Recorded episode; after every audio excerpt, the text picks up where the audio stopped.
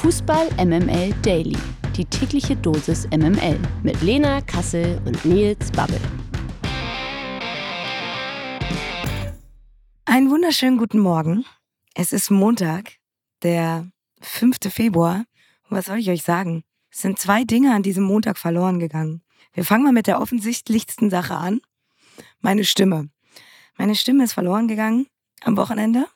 Ich sag mal so, ihr könnt euch auf Kathi Karrenbauer Wochen freuen, denn, liebe Freunde, am Donnerstag ist auch noch Karneval. Also, ihr dürft euch da auf was freuen. Ich sag ja ganz ehrlich, ich glaube, meine Stimme ist einfach belegt von dem ganzen Filz aus dem Olympiastadion. Es wurde der ganze Decathlon leer gekauft mit Tennisbällen und ich sage einfach, meine Stimme ist einfach belegt vom Tennisfilz. Hits. Das ist zumindest die offizielle Variante. Die inoffizielle gibt es für euch nicht. Was ist noch verloren gegangen an diesem Montag? Mike Nöcker. Der ist verschwunden. Kann ich euch auch nicht sagen, wo, wo er geblieben ist an diesem Montag. Was ich euch sagen kann, ist, dass ich für Ersatz gesorgt habe. Selbstverständlich. Und äh, das ist wie immer unser Lieblingspraktikant Nils Babbel. Guten Morgen. Schönen guten Morgen. Das mit dem Ersatzbesorgen hätte ich dir echt gar nicht zugetraut, wenn ich dich so höre. Aber sehr, sehr stark. Wirklich, sehr, sehr stark. Ich bin ja so einer, ich spare immer bei, bei Kopfhörern, weil die gehen mir eh immer kaputt. Und ich habe hier so Klinkenkopfhörer für MacBook, für die ganzen Daily-Aufnahmen und dachte, ja, scheiße, jetzt sind die schon wieder kaputt. Aber die sind heile. Deine Stimme ist halt im Arsch, ne? Das ist so ein bisschen das Problem. Aber du klingst fantastisch, Lena. Also, ich finde es ja gut, dass sich deine Stimmbänder da direkt dran gewöhnen. So eine Woche vor Karneval. Ja, ist doch so, ne? Ist doch, oder? Ja, ja, ja ist, ist am Donnerstag. Eine Woche vor Karneval. Ja. Ist jetzt am Donnerstag ja. geht's los. Und es ist ja immer so ein bisschen so ein schmaler Grad, wenn man so eine Stimme hat wie ich jetzt. Also es ist schon sehr nervig, aber sind wir mal ehrlich, es ist auch ein bisschen sexy. Ist auch ein bisschen geil.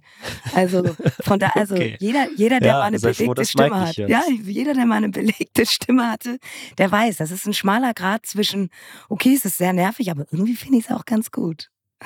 Ach, ja, weißt du, du klingst, glaube ich, so wie der ein oder andere Bundesliga-Trainer an diesem Montag. Ja, gab für einige nicht so viel zu lachen, für andere hingegen schon. Da ist das dann in Partys geendet. Insofern lass uns doch vielleicht einfach mal das zum Anlass nehmen, um über den Bundesligaspieltag zu reden. Ja, also wenn du bereit bist, ich weiß nicht, ob du bei 100 Prozent bist, aber ach, so eine, so eine 80 würden wir doch heute hinkriegen, oder? Ab die wilde Fahrt. 80 Prozent Lena für euch an diesem Montag. 100% Lena. Guten Morgen, Mike und Happy Monday. Präsentiert von Lena Kassel.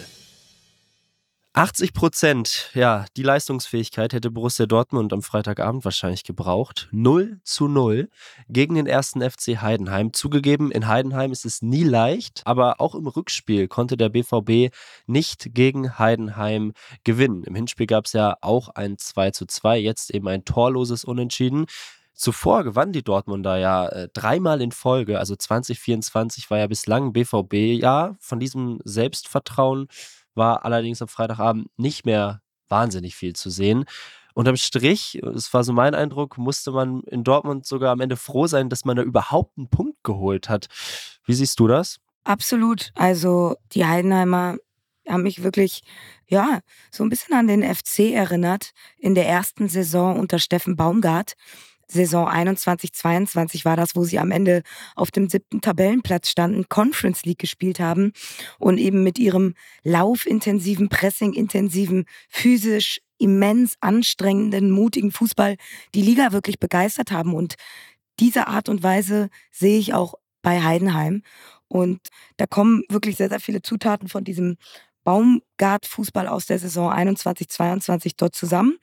Ähm, sie sind jetzt seit sieben Pflichtspielen ungeschlagen und besonders beeindruckend ist, dass sie sich eben nicht nur hinten reinstellen, wie man es jetzt von einem Aufsteiger erwarten würde, der das erste Mal überhaupt in der Bundesliga spielt, sondern sie stehen eben für aktiven Fußball. Sie sind immer nah am Ball, immer nah am Zweikampf eine sehr, sehr auffällige Geradlinigkeit zum Tor und äh, sie erspielen sich auch eine Menge Torchancen. Also das ist schon wirklich sehr, sehr beeindruckend und da ist eine ganz, ganz klare Idee erkennbar, welche Art von Fußball sie spielen wollen. Das wiederum weiß man beim BVB, glaube ich, aktuell nicht so recht. Weder ein Defensivkonzept noch ein Offensivkonzept ist im Gesamtkollektiv erkennbar für mich.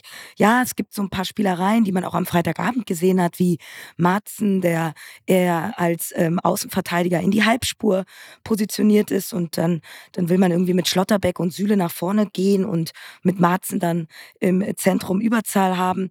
Aber das sind dann irgendwie so kleine Spielereien, die jetzt nicht so eine richtig große Auswirkung auf den Gesamteindruck der Mannschaft haben. Und ja, zu weit gehört, gehört auch. Gegen Heidenheim war die Mannschaft sehr, sehr verletzungsgeplagt. Kobel hat gefehlt, Brandt hat gefehlt, Sancho, Reus. Also da sind eine ganze Menge Unterschiedsspieler, die so ein enges Spiel dann eventuell auch hätten entscheiden können, nicht mit dabei gewesen. Das zeigt dann aber eben auch, dass der BVB in diesem Jahr und auch schon über die ganze Saison hinweg immer wieder bei Siegen von individuellen Glanzmomenten gelebt hat. Also wir haben selten einen BVB gesehen, der über 90 Minuten konstant dominiert hat. Und wir haben seltener einen BVB gesehen, der im Kollektiv und eben nicht nur über einzelne Spieler überzeugt hat. Und das ist einfach unterm Strich, also da ist wenig erkennbar, gerade was eine spielerische Weiterentwicklung angeht. Und wenn dann Edin Terzic nach der Partie sagt, wir konnten keine Durchschlagskraft entwickeln, keine Wucht entwickeln und kaum Torchancen herausspielen. Aber zeitgleich Sebastian Kehl sagt, dass gegen Heidenheim ein Schritt nach vorne erkennbar war, dann sagt das eben auch einiges über den BVB aktuell aus. Also keine gemeinsame Sprache auf dem Platz und offensichtlich auch keine gemeinsame Sprache neben dem Platz. Und ja, der BVB hat jetzt zehn von zwölf möglichen Punkten in diesem neuen Jahr geholt hat viele Tore erzielt gegen Darmstadt, gegen Köln, gegen Bochum. Aber die Art und Weise, die war eben nicht überzeugend. Und ich glaube, ähm, gerade ein Aufsteiger, der sieben Spiele lang jetzt ungeschlagen ist, der zeigt dem BVB dann auch ganz klar die Grenzen auf. Und das wird gegen Mannschaften, die im Saft stehen und die eben nicht so verunsichert sind wie Darmstadt und Köln, in Zukunft auch immens schwer werden, wenn sie so spielen. Also die Ergebnisse, die kaschieren wie schon sehr, sehr, sehr lange in der Amtszeit von Terzic die eigentliche Verfassung vom BVB. Und ich nehme da auch nicht Sebastian Kehl aus der Verantwortung, weil Fakt ist auch, der aktuelle Kader ist wesentlich schlechter als der komplette Kader aus der vorherigen Saison oder aus den vorherigen drei, vier Saisons. Also Sabitzer, Benzebainen und ein Matcher, das waren die teuersten Transfers in diesem Sommer und keiner funktioniert. Und das ist neben all den anderen Geräuschen sicherlich auch ein Geräusch, was für ziemlich viel Unmut sorgen dürfte, wenn man es mit Schwarz-Gelb hält.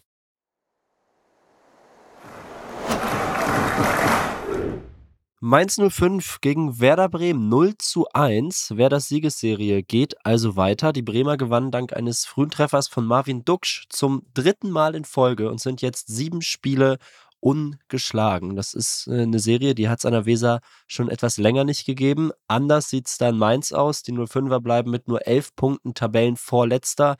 Ja, und auch dieser Trainereffekt scheint verpufft. Jan Sievert gewann mit Mainz nur ein einziges Spiel. Das war sogar sein allererstes als Chefcoach. Anfang November gab es einen Sieg gegen Leipzig.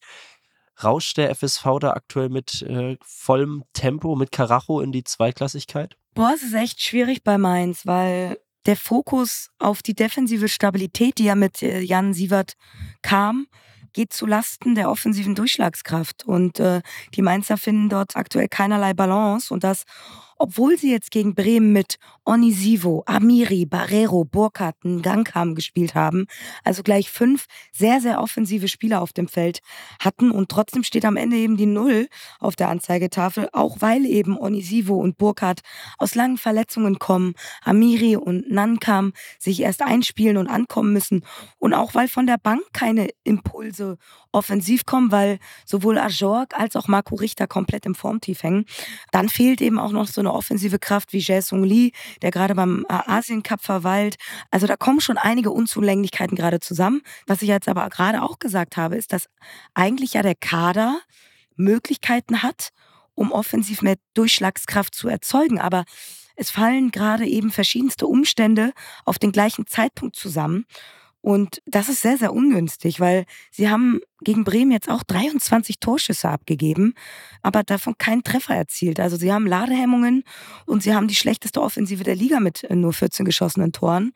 Soweit gehört aber auch, Und das habe ich auch noch mal so ein bisschen jetzt am Wochenende gedacht, dass sie in der letzten Saison ja auch schon am Ende sind sie dann auf dem neunten Tabellenplatz gestanden, aber zum Ende der Saison hatten sie dann auch so eine Gegentorflut. Also haben da fünf, sechs Spieler am Stück schon mit immens vielen Gegentoren verloren. Also da hat sich so ein Trend schon abgezeichnet zum Ende der vergangenen Saison. Und der Kader ist jetzt in der Grundachse jetzt auch nicht komplett verändert, ne? sondern im Großteil ist er auch so zusammengeblieben. Leistungsträger wie Aaron und Stach sind weg. Das merkst du dann auch schon. Das sind die Unterschiedsspieler. Und sonst ist der Kader so zusammengeblieben. Und ähm, ich glaube, schon, dass man offensiv da noch ein bisschen was drehen kann, weil sie eben die Spieler dafür haben und weil sie auch in der letzten Saison gezeigt haben, dass sie das irgendwie auf den Platz bringen können. Ich meine, am Ende waren sie auf dem neunten Tabellenplatz, ja, also sie haben über weite Strecken der vergangenen Saison schon auch bewiesen, dass sie gerade mit Onisive und Burkhardt da vorne zwei Spieler haben, die zueinander passen auch. Jetzt ist es aber eben so, dass sie schon vier Punkte auf den Relegationsplatz haben. Also die stehen bei elf Punkten und das ist schon ähm, ja sehr, sehr bedenklich. Sie haben jetzt unter der Woche am Mittwoch dieses Do-or-Die-Spiel, das Nachholspiel gegen Union.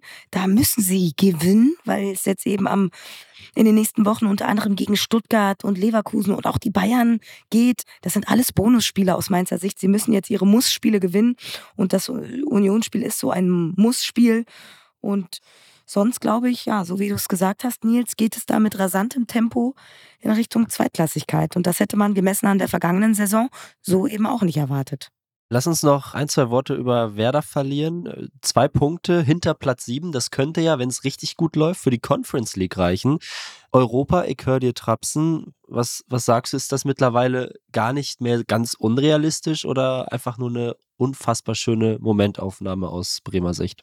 Also ich glaube, die Bremer haben wirklich ein paar gute Transfers getätigt und haben Spieler wie ein Menja oder ein Menja, ach fuck, ich weiß nicht, wie man ihn ausspricht. Mir wurde es gesagt. Ich, also, tut mir leid. Okay. Ich glaube, er heißt ein Menja. Menja?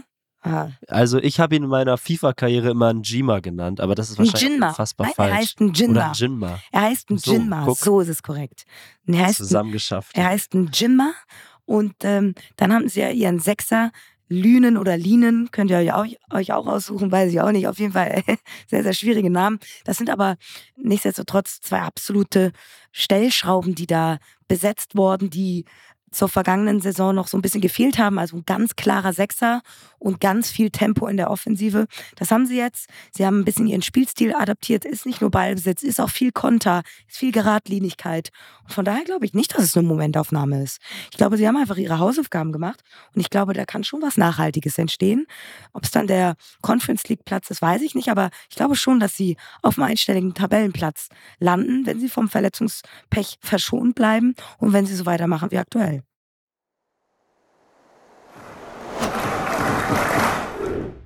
Kommen wir zum SC Freiburg gegen den VfB Stuttgart. Die Stuttgarter gewinnen mit 3 zu 1 im Breisgau. Schon nach sieben Minuten führten sie mit 2 zu 0. Undarf traf als erstes und legte dann auch noch für Fürich auf, der ja unter der Woche erst seinen Vertrag verlängert hat. Kurz darauf sicherte sich dann Röhl auf Freiburger Seite noch eine rote Karte. Also die Stuttgarter Wochen gehen weiter. Und ja, der Sportclub steckt ja aktuell ohnehin irgendwie in einer kleinen Krise. Nur eines der letzten fünf Spiele konnte Freiburg gewinnen. Trotzdem müssen wir natürlich erstmal über den VfB Stuttgart reden. Ja, die rasieren weiterhin alles und das, obwohl Girassi ja noch beim Afrika Cup war. Gute Nachricht, der ist jetzt raus, kehrt zurück zum VfB, aber so richtig vermisst, wie man das ja irgendwie vor ein paar Wochen noch dachte, hat man ihn ja bei den Stuttgartern dann am Ende irgendwie ja auch nicht. Ich weiß nicht, ob nur mir das so geht, es wirkte zumindest auf mich so. Wie siehst du das? Sollte der VfB inzwischen so ambitioniert sein und die Champions League sogar als Saisonziel ausgeben? Ich meine, der dritte Platz ist ihnen ja aktuell sicher. Es ist ja jetzt eine spannende Situation eingetroffen beim VfB, denn sie haben die 40 Punkte erreicht. Das war ja immer das ausgegebene Ziel. Wir wissen es ja auch, die 40 Punkte. Es ist immer das Ziel, was sich Union Berlin ausgegeben hat die letzten Jahre. Und sie haben es ja immer übertroffen. Das ist das Ziel, Zielklassenerhalt. Wenn du 40 Punkte hast, steigst du nicht ab. Und dementsprechend ist jetzt eine sehr, sehr spannende Situation, weil natürlich du jetzt über etwaige neue Saisonziele sprechen musst und sprechen wirst. Ich werde am Sonntag in Stuttgart sein. Da spielen sie gegen Mainz. Und das wird sicherlich eine Frage an Sebastian Hönes von mir sein, wie es jetzt um die Saisonziele ausschaut. Sehr gut, sehr Auf gut. jeden Fall. Denn es ist schon sehr, sehr beeindruckend, wie unerschütterlich sie auch sind. Also egal, mit welchen Hürden sie konfrontiert werden. Und da waren einige in dieser Saison mit dabei. Man erinnert sich an die Verletzung von Girassi, dann ist er jetzt beim Afrika Cup, dann jetzt noch die schwere Verletzung von dann Axel Sagadou, wo man denkt, oh, wie wollen sie denn das jetzt verkraften, ja? Anton und Sagadou als Innenverteidiger-Pärchen, das war die stabilste Paarung in der, in der Bundesliga, was die Defensive anging. Und sie finden trotzdem immer wieder Lösungen für jedes Problem, für jede Tür, die zufällt, hat Sebastian Hoeneß den richtigen Schlüssel parat. Und er hat auch einen Kader, in dem die richtigen Schlüssel dann eben aber auch stecken, weil das Kollektiv stärker ist als jeder Einzelne. Das heißt, egal welches Puzzlestück da wegbricht innerhalb der Mannschaft, im Kader findet man ein passendes Ersatzteil, was reingesetzt werden kann. Und dieses Ersatzteil funktioniert dann aber auch sofort ohne Qualitätsverlust, weil, glaube ich, Hoeneß den gesamten Kader auch mitnimmt. Auch die Bank, auch eben die zweite Garde. Bestes Beispiel für mich jetzt in der Partie gegen Freiburg, der 21-jährige Leonidas Stergio, der gegen Freiburg sein Bundesliga-Startelf-Debüt feierte, weil eben Sagadou sich schwer verletzte. Er funktionierte sofort. Ja. Dann gehört auch zur Wahrheit, Anton, Fürich, Undaf, die sollte sich Nagelsmann auf den Zettel rot-rot unterstreichen. Sie alle drei sind in absolut bestechender Form und Undaf gehört für mich absolut in die Nationalmannschaft. Nach seinem Dreierpack in der Vorwoche gegen Leipzig hat er jetzt gegen Freiburg wieder drei Scorerpunkte gesammelt. Also behält er die Form so bei, geht kein Weg bei der EM an ihn vorbei. Das ist, glaube ich, sicher bis klar. Es wird jetzt spannend zu sehen sein, wie Stuttgart jetzt mit dieser neuen Situation umgeht. Irgendwie ist ja jetzt alles nur noch Kür, weil die 40 Punkte ja irgendwie erreicht sind. Jetzt haben sie in dieser Woche auch noch das DFB-Pokal-Viertelfinale gegen Leverkusen. Ja, dann geht's in der Liga gegen Mainz, Darmstadt, Köln, Wolfsburg, wo sie in jeder Partie der Favorit sind. Also ich bin sehr, sehr gespannt, ob das jetzt eventuell auch zu so einem Druckabfall führt und man eventuell auch ein bisschen schlampiger wird, ja, weil das Saisonziel jetzt erreicht ist. Das ist natürlich auch für den Kopf schwierig. Auf der anderen Seite denke ich mir, naja, wenn da jetzt so ein bisschen die Europa League oder die Champions League reingepflanzt wird, da hat ja auch jeder Spieler Bock drauf. Ne? Also extrem spannend, was beim VfB Stuttgart da aktuell weiterhin so abgeht. Ja, das kannst du mir auch nicht erzählen, dass wenn du da jetzt als Profi auf dem Platz stehst, jetzt sagst, okay, 40 Punkte sind erreicht, jetzt machen wir nur noch halblang. Kann ich mir einfach nicht vorstellen, zumal die Chancen, ja, was die nächsten Spiele betrifft, wirklich sehr, sehr gut stehen, da dann vielleicht sogar die maximale Punkteausbeute zu holen.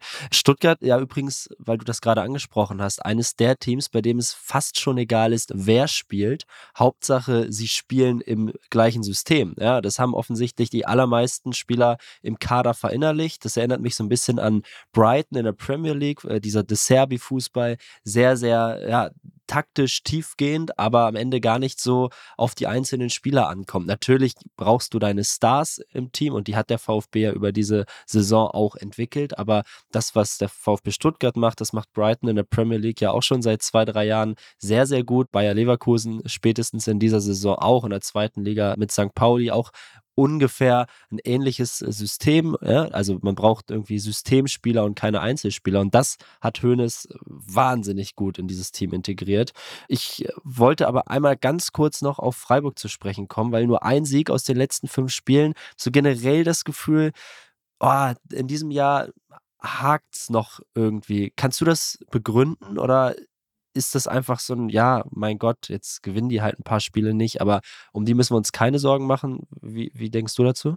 Ja, also ich finde, ihnen fehlt so ein bisschen die Jugendlichkeit und ihnen fehlt so ein bisschen der Konkurrenzkampf auch von der Bank und sie wirken ein bisschen satt und haben natürlich auch irgendwie von den Toren von Gregoritsch viel profitiert. Der trifft aktuell nicht, war ja auch verletzt. Höhler spielte aktuell dann. Der ist jetzt aber auch, das ist ja auch leider etwas, was ihn seit sehr vielen Saisons verfolgt. Der ist jetzt nicht unbedingt der Goalgetter, er ist ein Arbeiter, ja. Er ist der erste Verteidiger sozusagen. Und dementsprechend, ja, fehlt momentan, glaube ich, so ein bisschen die kreativen Momente von Grifo, ein bisschen die Kopfbälle von Gregoritsch und ein bisschen Jugendlichkeit und ein bisschen Tempo, wie es zum Beispiel Kevin Schade mitgebracht hat in der vergangenen Saison. Also so ein bisschen die individuelle Extraklasse und Qualität. Sie sind im Kollektiv nach wie vor echt stark. Ich meine, sie sind immer noch Siebter, ne? Also darf man ja auch nicht vergessen. Und ich glaube, mehr ist aus diesem Kader aktuell auch nicht rauszuholen, weil so ein bisschen das Besondere aktuell beim SC Freiburg fehlt. Eben auch durch Abgänge wie Kevin Schade und Co. Und ähm, das fehlt einfach gerade.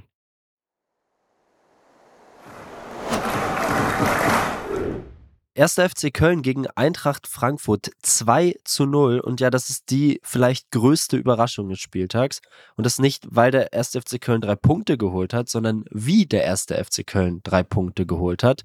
Nahezu 90 Minuten Überlegenheit zugunsten der Kölner. Thielmann und Alidu belohnten den FC schließlich dann auch mit ihren Toren und die Eintracht erwischte auf der anderen Seite die wahrscheinlich schwächste Leistung in dieser Saison. Am Ende gab es auch noch zweimal gelb-rot für die Frankfurter. Was hat dich denn mehr überrascht? Diese Kölner Power, vielleicht sogar Power-Offensive oder die große Frankfurter Schwäche am Samstagabend? Sowohl als auch, muss ich sagen. Also fangen wir vielleicht mal mit dem FC an. Der verjüngte FC, der macht richtig Spaß. Also Schulz hat auf die exakt gleiche Startelf gesetzt wie gegen Wolfsburg. Das bedeutete, dass unter anderem fünf Spieler auf dem Platz standen, die 22 Jahre oder jünger waren. Und das war eine ganz, ganz bewusste Entscheidung von Schulz. Habe ja, glaube ich, auch letzte Woche gesagt, dass die Transfersperre und der damit verbundene Fokus eben auf die Jugend, auf die jungen Spieler im Kader auch ein großer Segen sein kann, weil du viele Spieler damit reinwirfst, die richtig, richtig heiß sind, ja. Also die noch unbedacht sind und die leicht sind. Und ich glaube, das tut dem FC gerade im Abstiegskampf extrem gut. Also dieses Unverkopfte, dieses Unbedachte, dieses, diese Leichte und diese Leichtigkeit auch im Kopf führt dann zu einer Leichtigkeit in den Beinen. Und ich glaube, wenn du mit so einer gewissen Naivität ausgestattet bist in so einer druckvollen Situation, ich glaube, das kann auch sehr, sehr befreiend sein. Und die Kölner in diesem speziellen Spiel haben natürlich aber auch davon profitiert, dass sich die Frankfurter gleich zwei rote Karten abgeholt haben, ja, und ab der 67. Minute in Unterzahl spielten. Aber vorher waren auch 67 Minuten in Gleichzahl, wo der FC auch einfach mehr investiert hat, mehr gelaufen ist, aggressiver war und vor allem immense Tempovorteile hatte gegenüber der SGE, gerade auf den Flügeln. Und spielerisch war Frankfurt besser, aber eben mit wenig Tempowechseln im Spiel. Es war oft zu gemächlich, zu reif, zu statisch. Da hat eben diese jugendliche Naivität komplett gefehlt. Und da fiel der Eintracht im Spiel nach vorne gegen eben diese galligen Kölner relativ wenig ein. Und das ist leider etwas, was sich so ein bisschen durch die Saison zieht bei der Eintracht. Sie spielen sich die wenigsten Chancen der Liga heraus und das mit diesem absoluten Top-Kader. Das finde ich schon echt krass. Und dann gegen einen Abstiegskandidaten wie eben den FC, der eben, weiß Gott, keinen guten Kader hat, der es versucht gerade zu kompensieren und auch gut macht, aber natürlich die Qualität da an allen Ecken und Enden fehlt. Und da musst du natürlich als Eintracht Frankfurt mit viel mehr Selbstvertrauen auftreten, mit so einer natürlichen Breitbeinigkeit auftreten. Und der Minimalismus, der in der letzten Woche noch gegen Mainz gut gegangen ist, wo sie auch kein gutes Spiel gemacht haben, ist ihnen jetzt gegen den FC auf die Füße gefallen. Und die Tendenz bei der Eintracht aktuell in der Art und Weise, wie sie die Spiele bestreiten, ist gemessen an dem Kader eine Tendenz, die ganz klar nach unten zeigt und nicht nach oben. Und das ist schon eher besorgniserregend, würde ich sagen.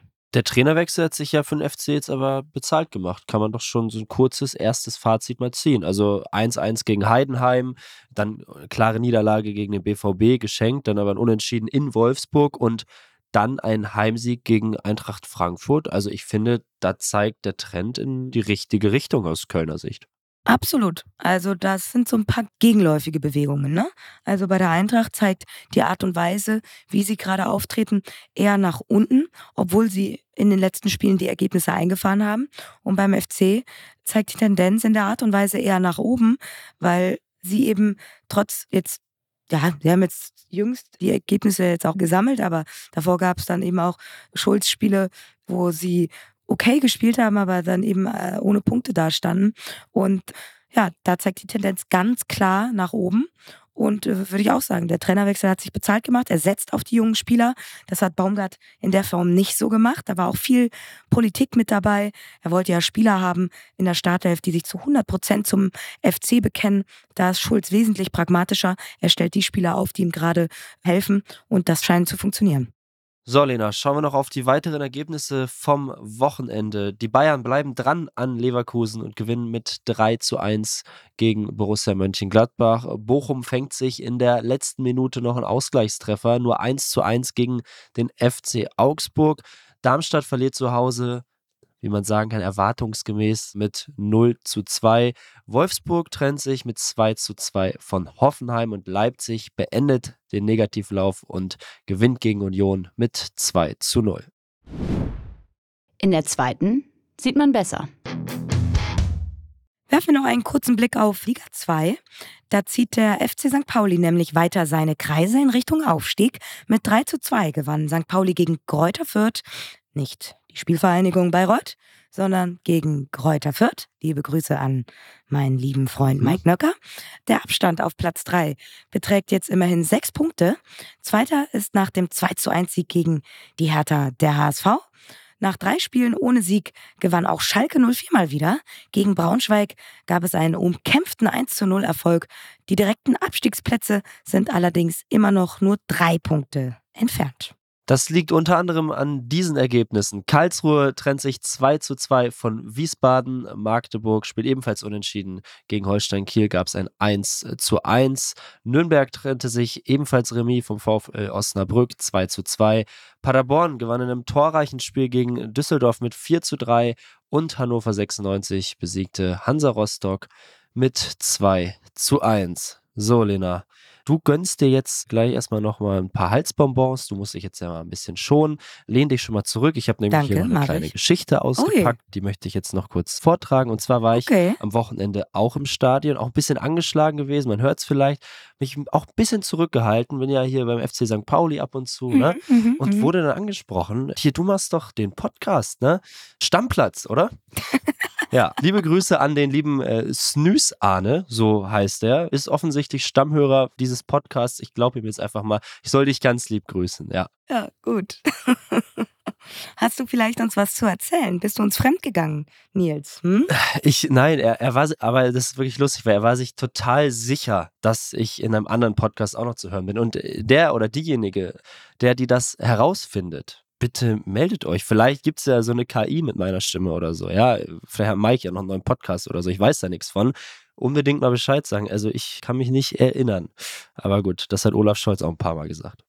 Ich kann definitiv sagen, dass es keine KI von meiner heutigen Stimme geben wird. Ich glaube, da wird sich keiner die, da wird sich keiner die Mühen machen, da noch mal reinzugehen.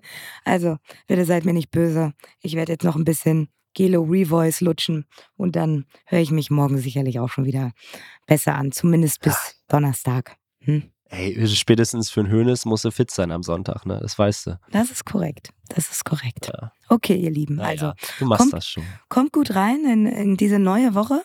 Ist ja einiges los. Es gibt ein Nachholspiel, es gibt DFB-Pokal. Über all das werden wir natürlich sprechen und wünschen euch einen tollen Wochenstart. Und das waren für euch heute Lena Kassel. Und Nils Babbel für Fußball MML. Tschüss. Ciao. Dieser Podcast wird produziert von Podstars bei OMR.